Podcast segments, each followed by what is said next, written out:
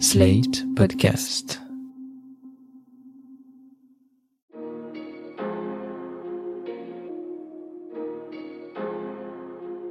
Bonjour et bienvenue dans Le Monde Devant Soi, le podcast d'actualité internationale de Slate.fr. Je suis Christophe Caron et je suis en compagnie de Jean-Marie Colombani, directeur de la publication de Slate. Bonjour Jean-Marie. Bonjour Christophe. Et d'Alain Frachon, éditorialiste au Monde et spécialiste des questions internationales. Salut Alain. Bonjour Christophe.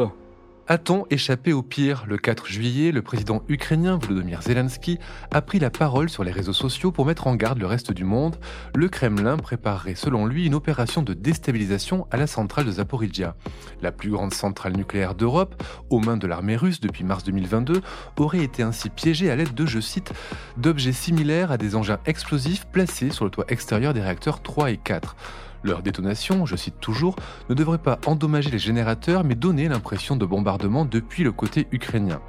Une version évidemment démentie par Moscou qui a assuré à son tour le lendemain que c'était au contraire Kiev qui préparait une attaque sur la centrale. Énième rebondissement dans la guerre d'information que se livrent les deux capitales, sans conséquence pour l'instant puisque les tensions autour de l'installation sont retombées. Et puisqu'on parle d'information, nous reviendrons aussi dans cet épisode sur celle réservée par Newsweek à propos du rôle de la CIA.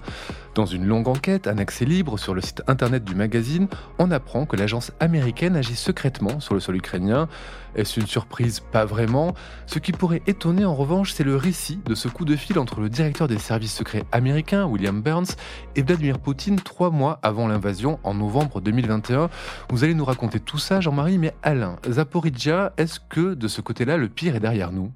Écoutez, ce matin, le, patron de l'Agence internationale de l'énergie atomique, l'italien Raphaël Grossi, est un homme remarquable, particulièrement courageux. Les équipes de son agence vont encore sur place dans la centrale.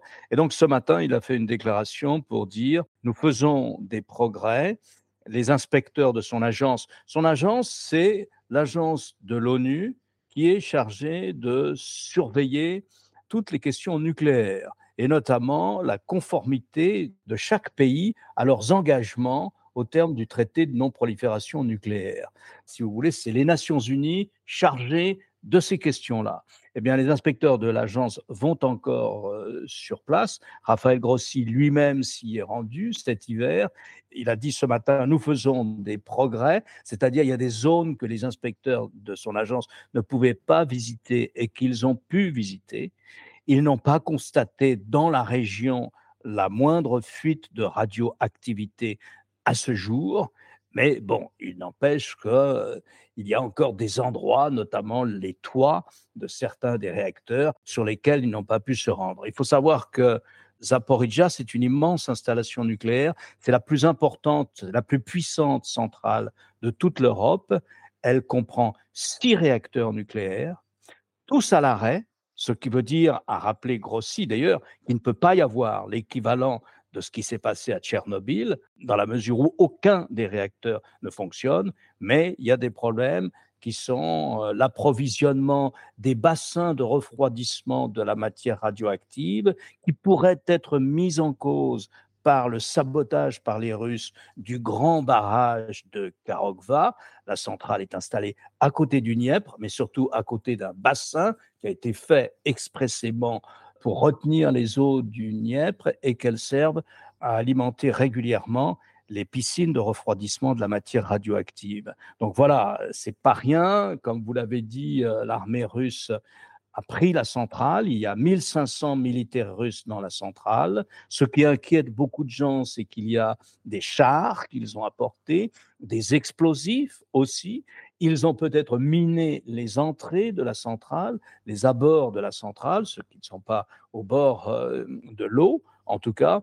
Et voilà, et ça fait une situation en pleine guerre extraordinairement difficile, délicate, euh, potentiellement extraordinairement dangereuse en tout cas. La centrale occupe en général 11 000 personnes.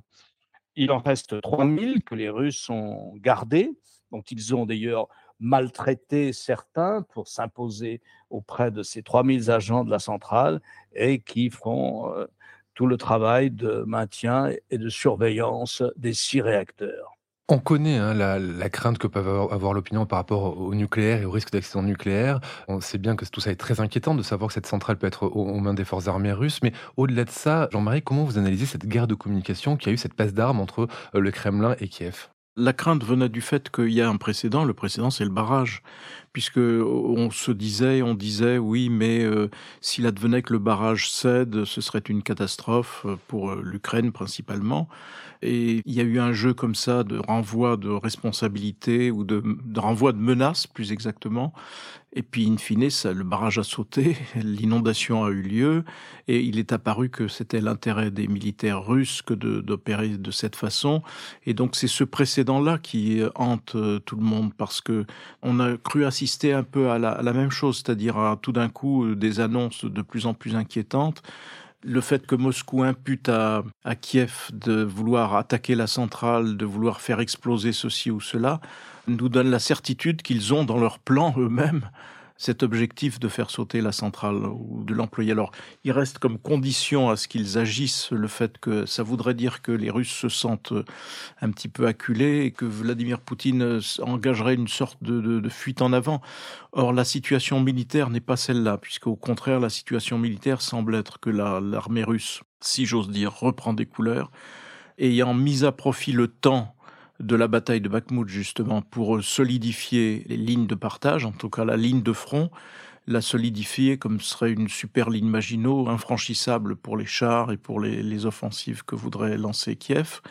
Et donc ça donne une assise à l'armée russe qui fait qu'elle n'est plus euh, acculée ni dans une situation où il faudrait frapper un grand coup type euh, faire sauter euh, tel ou tel aspect de la centrale. Mais sinon, les informations qui fuitaient, cette bataille d'informations, de contre-informations, ressemblait furieusement à ce qui précédait l'explosion du barrage. L'explosion du barrage, on s'est aperçu que le barrage avait été miné, en effet, par qui? Ben, Par l'armée russe, et que le fait de le faire sauter, ça signifiait que l'Ukraine ne pourrait pas lancer, comme elle le souhaitait, d'offensive par le sud pour se rapprocher de la Crimée.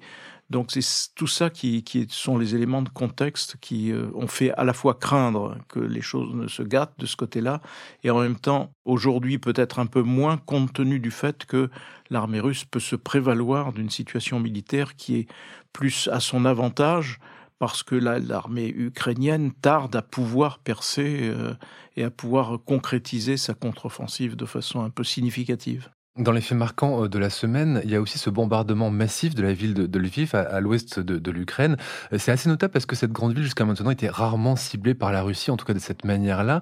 Qu'est-ce que ça dit justement Alain de l'offensive russe? Est-ce que c'est, comme le dit Jean-Marie, une sorte de reprise en main euh, sur le terrain? C'est difficile de savoir, mais Lviv a déjà été touché, mais très peu touché. C'était au début de la guerre. Hein. On est au 500e jour de la guerre. Très exactement, aujourd'hui, ce vendredi matin que nous enregistrons, c'est le 499e jour de la guerre. Lviv, il faut comprendre que c'est la frontière avec la Pologne. Hein, c'est donc la frontière avec l'Union européenne ou la frontière avec l'OTAN, si vous voulez. Le bombardement a visé un ensemble d'habitations qui se trouvent dans un quartier où il n'y a que cela, des habitations. Un quartier d'ailleurs particulièrement beau, comme l'est euh, l'ensemble de cette ville de Kiev. Donc, euh, ce n'est pas une erreur, c'est du terrorisme. Quand on frappe un ensemble d'habitations, c'est un quartier qui est dessiné très beau, en ronde bosse. Quand on frappe là, c'est pas par hasard.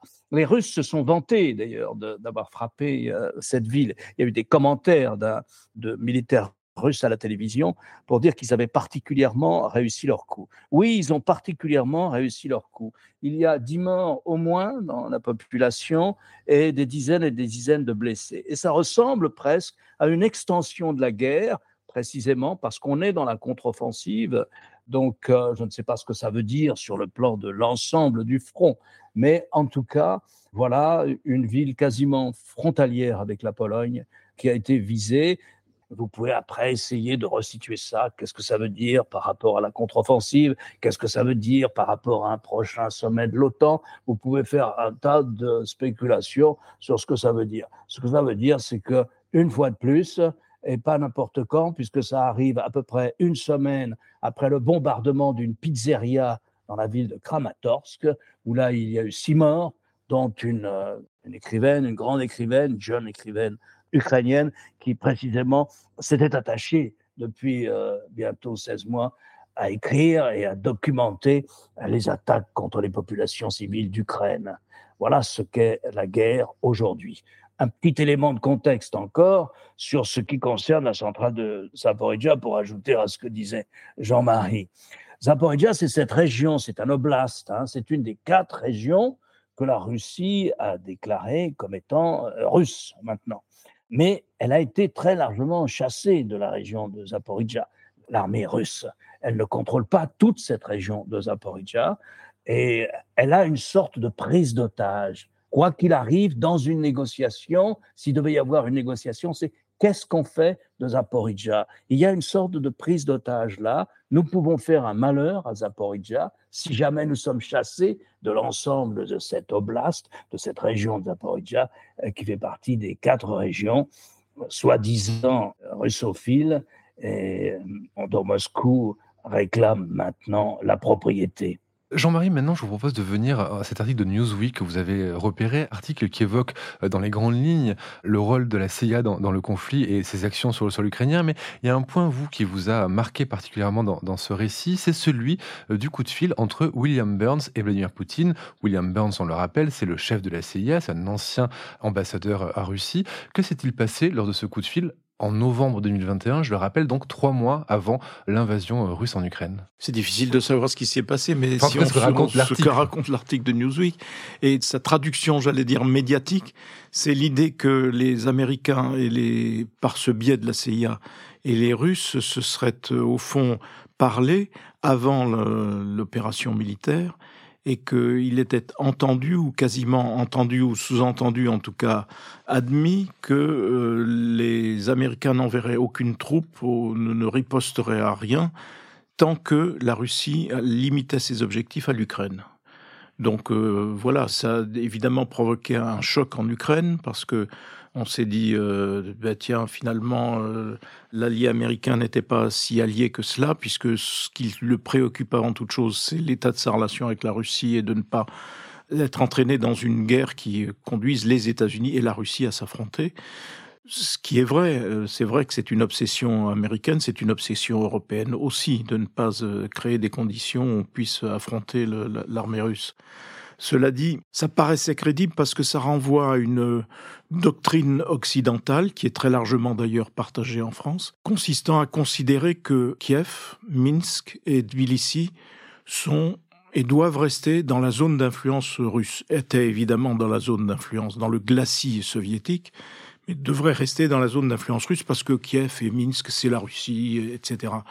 Alors après, euh, il se pose la question du rôle et de l'importance de la CIA dans ce conflit, qui est aussi lié à la personnalité de Burns, qui est euh, à la particularité de diriger l'agence de renseignement, mais qui est en même temps de formation un diplomate, et un grand diplomate, qui a lui-même été en poste euh, en Russie, et qui en avait tiré, dans une conférence qu'il avait donnée en Angleterre, qui en avait tiré une conclusion assez simple. Il avait dit, ben, finalement, il faut apprendre beaucoup d'humilité parce qu'on personne ne peut anticiper ou deviner ce que seront les intentions de Poutine, mais, disait-il dans cette conférence, la seule chose que je retienne et que je sache vraiment, c'est que pour Vladimir Poutine, il n'y a pas de Russie sans Ukraine, et pour Vladimir Poutine, il ne peut être un grand chef d'État qu'à la condition d'être à la tête de la Russie et de l'Ukraine. Donc il a forgé cette conviction-là pendant son séjour euh, en Russie, puis ensuite dans les différentes fonctions qu'il a occupées, et notamment maintenant à la tête de la CIA. Là, après, la CIA joue un rôle.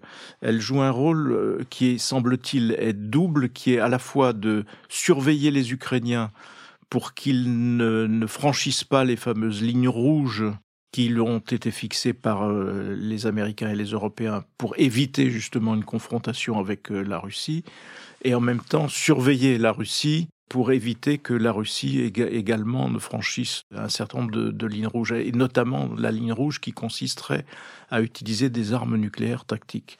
Voilà ce qu'on peut dire aujourd'hui. Pour préciser quand même effectivement, les échanges qu'il y avait, euh, c'était que l'administration Biden s'engage à ce que les États-Unis, comme vous l'avez dit, ne combattent pas directement et ne cherchent pas à, bouleverser euh, aucun des, régimes, euh, tandis que la Russie, elle limiterait son assaut à l'Ukraine et puis aussi respecterait certaines limites dans les capacités d'espionnage, de ne pas franchir certaines frontières et de ne pas attaquer les dirigeants dirigeants ou diplomates. Et alors, il y, a régulièrement des discussions, des polémiques en Ukraine et au-delà, d'ailleurs, sur ce qu'est vraiment le rôle des, des Américains. Le, soupçon sur euh, une sorte de ce qui serait alors une sorte de double jeu des États-Unis est constamment démenti par la Maison Blanche, qui rappelle invariablement le mot d'ordre qu'a fixé Joe Biden sur sa politique, la politique américaine vis-à-vis -vis de l'Ukraine. Rien sur l'Ukraine sans l'Ukraine. Et donc à chaque fois, ce, cette phrase-là, ce slogan-là est répété pour euh, synthétiser la politique américaine. Rien sur l'Ukraine sans l'Ukraine. Et Biden persiste à dire qu'il se tiendra à cette parole donnée aux Ukrainiens. Ce qu'on apprend là dans cet article, c'est que la CIA donc agit hein, sur le sol ukrainien. C'est pas vraiment une surprise. C'est une. Il y a toujours des, des, guerres clandestines comme ça qui se jouent. Et il y a celles qu'on voit et celles qu'on ne voit pas. Moi, j'ai habité dans différents endroits du monde euh, où la CIA était responsable de tout, à commencer par la météo. Donc, je me méfie de cette omniprésence prométhéenne que l'on prête à la, CIA. Mais enfin, évidemment que la CIA est présente euh, à Kiev comme nombre de services, d'autres services occidentaux, mais particulièrement dans le cas des États-Unis, puisque ce sont souvent des contractuels de la CIA et non pas du Pentagone qui assure euh, l'encadrement des systèmes d'armes donc, naturellement, il y a des gens de la CIA et, probablement nombreux impliqués euh, dans la guerre. En ce qui concerne euh, le coup de téléphone de William Burns, j'ai lu l'article euh, de Newsweek qui me paraît juste du début à la fin. C'est-à-dire que c'est un entendement entre la Russie et les États-Unis sur deux grands principes. Vous n'utilisez pas l'arme nucléaire parce que si vous utilisez une arme nucléaire tactique, nous détruirons une partie de la marine russe, ou sinon toute la marine russe en mer Noire. Et là, euh, on ne sait plus où ça mène, mais on entre dans un conflit américano-russe. Et de l'autre côté, les Russes disent, ne nous attaquez pas directement, il n'y a pas d'implication des forces américaines, avec des hommes directement impliqués contre nous quoi qu'il arrive en Ukraine. C'est-à-dire que les États-Unis sont convaincus et disent aux Russes, nous savons et nous sommes convaincus que vous allez intervenir et qu'à ce moment-là, il y a ce contact et ce contact fixe d'une certaine manière l'encadrement qui est celui de cette guerre.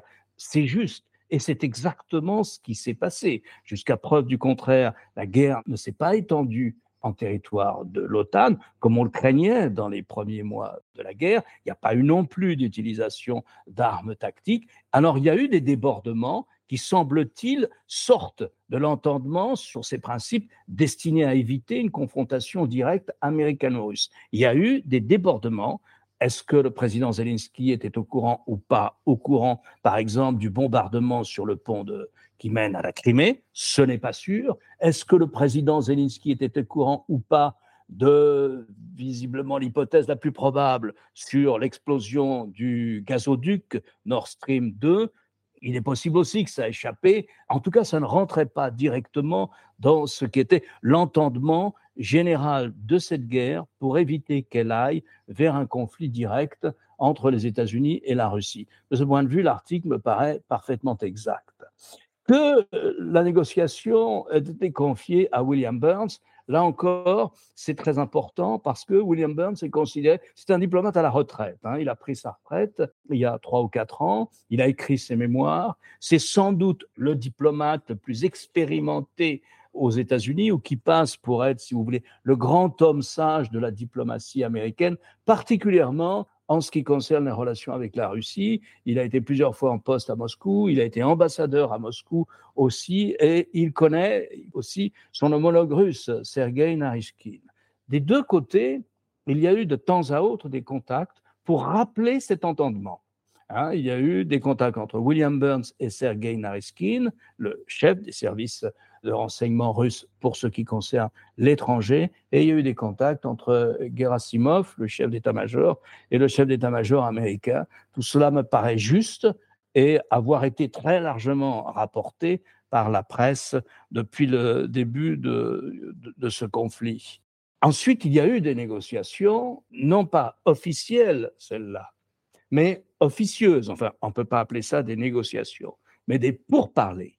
Et pourparlers, je crois, en mars, il y a quelques mois, lorsque le ministre russe des Affaires étrangères, Sergei Lavrov, était à l'ONU, à New York, il y a eu une rencontre avec trois anciens diplomates euh, américains, dont un très élevé, puisqu'il a été secrétaire d'État adjoint, Richard Haas, qui a occupé plusieurs postes élevés dans l'administration américaine, qui est le président honoraire, après avoir été le président opérationnel du grand think tank, du centre d'études américain Brookings, et qui est un grand spécialiste des relations internationales. Lui, plus deux anciens collaborateurs de la Maison-Blanche, Charles Kupchan et Thomas Graham, qui sont aussi des experts sur la Russie, ont eu une discussion, une très longue discussion avec Lavrov, qui portait sur à quoi pourrait ressembler l'arrêt de la guerre et une négociation. Mais avant une négociation, -dire à quoi peut ressembler l'arrêt de la guerre. Or, il se trouve que Charles Kupchan et Thomas Graham ont écrit un article dans Foreign Affairs dans lequel ils disent si l'on veut arrêter les combats immédiatement, il n'y a qu'une seule solution, c'est de ne pas geler le front, mais de transformer la zone de combat, grosso modo le Donbass, la longue bande frontalière orientale de, l'Ukraine, cette longue bande frontalière avec la Russie, de le transformer en une zone démilitarisée provisoirement, le temps d'une négociation qui peut durer plusieurs années. Donc, ce n'est pas gelé, c'est la proposition, c'est de faire une vaste zone démilitarisée, plusieurs dizaines de kilomètres de largeur, tout le long de cette frontière de 1200 kilomètres, et de surveiller naturellement qu'il y ait un appareil, un dispositif international pour surveiller la démilitarisation. Ont-ils discuté de cela avec Lavrov? C'est possible. Ces conversations officieuses ont-elles abouti à quelque chose? Probablement pas. Y a-t-il d'autres canaux de communication? Oui, et il en va ainsi de tous les conflits. C'est à la fin qu'on s'en rend compte, mais en général, depuis euh, la fin de la Deuxième Guerre mondiale, c'est comme ça que ça se passe. Et la réaction de la Maison-Blanche a toujours été celle qu'a rappelé Jean-Marie, c'est-à-dire rien ne se fera sans l'Ukraine. On ne va pas négocier dans leur dos. Euh, voilà ce qu'on peut dire euh, à ce jour, me semble-t-il, de l'article de Newsweek et puis de cette rencontre à New York, mais rencontre qui n'a pas été secrète à New York, entre Richard Haas et trois anciens diplomates américains. Mais pour lequel la Maison-Blanche a fait savoir que cette rencontre n'avait pas été autorisée par la Maison-Blanche, mais qu'elle ne serait pas sanctionnée. Donc c'est une façon de dire. Euh, voilà. Oui, voilà, c'est-à-dire ce sont trois personnes à la retraite. Hein. Ce sont des anciens très hauts, très fonctionnaires américains, mais ils sont à la retraite. Donc ils peuvent parler avec Lavrov parce que Richard Haas connaît Lavrov depuis très longtemps, puisque Lavrov être, est un de ses ministres des Affaires étrangères de Moscou qui reste en place 20 ou 30 ans. Dernière question, un point Prigogine qui serait retourné en Russie, il n'est plus en Biélorussie selon Loukachenko, et dans le même temps, euh, on a vu les médias russes faire fuiter les images d'une perquisition à son domicile où on voit un palais un richement décoré, très luxueux, avec un hélicoptère, des lingots d'or, une perruque. On a l'impression que le travail de sape euh, dans l'opinion est lancé par le Kremlin à l'endroit de, de, Prigogine. Ça y est, on en fait euh, le nouvel ennemi numéro un. Oui, et puis le, le, point, d'arrivée de tout cela, ce sera, ben, il ne s'est rien passé, vous voyez, puisque c'était vraiment un, un histrion qui agissait dans son coin. Pour relier avec la conversation précédente euh, sur Prigogine, ça a fait partie des discussions de William Burns avec ses homologues euh, russes, consistant à téléphoner apparemment deux ou trois jours avant, sachant que les Américains, sachant qu'il se préparait quelque chose venant de Prigogine, et disant aux Russes, nous n'y sommes pour rien, nous n'y sommes catégoriquement pour rien, donc, euh, n'allez pas voir dans l'attitude de Prigogine un, soupçon de CIA, comme les choses viennent euh, souvent à, le devenir en Russie, comme d'ailleurs dans nos pays. Oui, parce que les canaux diplomatiques sont rarement coupés, même en cas de conflit, vous le rappelez. Non, mais ils ne sont pas coupés. Oui, il faut comprendre qu'il n'y a pas de rupture des relations diplomatiques entre les États-Unis et la Russie, pas plus entre l'ensemble des pays occidentaux et la Russie. Il n'y a plus de relations diplomatiques euh, entre l'Ukraine et la Russie mais pas pour le reste. Et c'est ce qui est euh, rassurant. Avant de se quitter, un mot pour euh, vous recommander le film de la réalisatrice russe Marussia Sirochovskaya, How to Save a Dead Friend, Comment sauver un ami déjà mort. Un film actuellement en salle, un long métrage documentaire filmé caméra au point, rythmé par une BO phénoménale, un récit de ses jeunes années avec son ami Amant et Marie, Kimi. Alors si ce film est avant tout le, récit de la difficulté du passage à l'âge adulte, de la dépression et de la toxicomanie, il est aussi celui d'une jeunesse russe désenchantée à l'aube du XXIe siècle. C'est un portrait mélancolique des espoirs déçus de tout un pays sous Helsinki, Poutine et Medvedev. Bref, comment sauver un ami déjà mort C'est l'histoire de deux longues descentes aux enfers, car ce dead friend, cet ami mort, est autant le pays de la réalisatrice que son ami Kimi.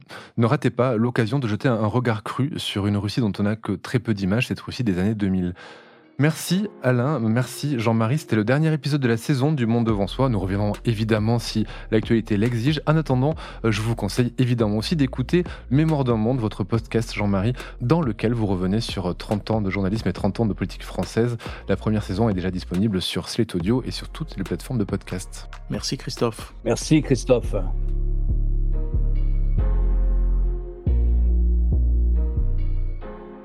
Retrouvez le monde devant soi chaque vendredi sur slate.fr, votre plateforme de podcast préférée.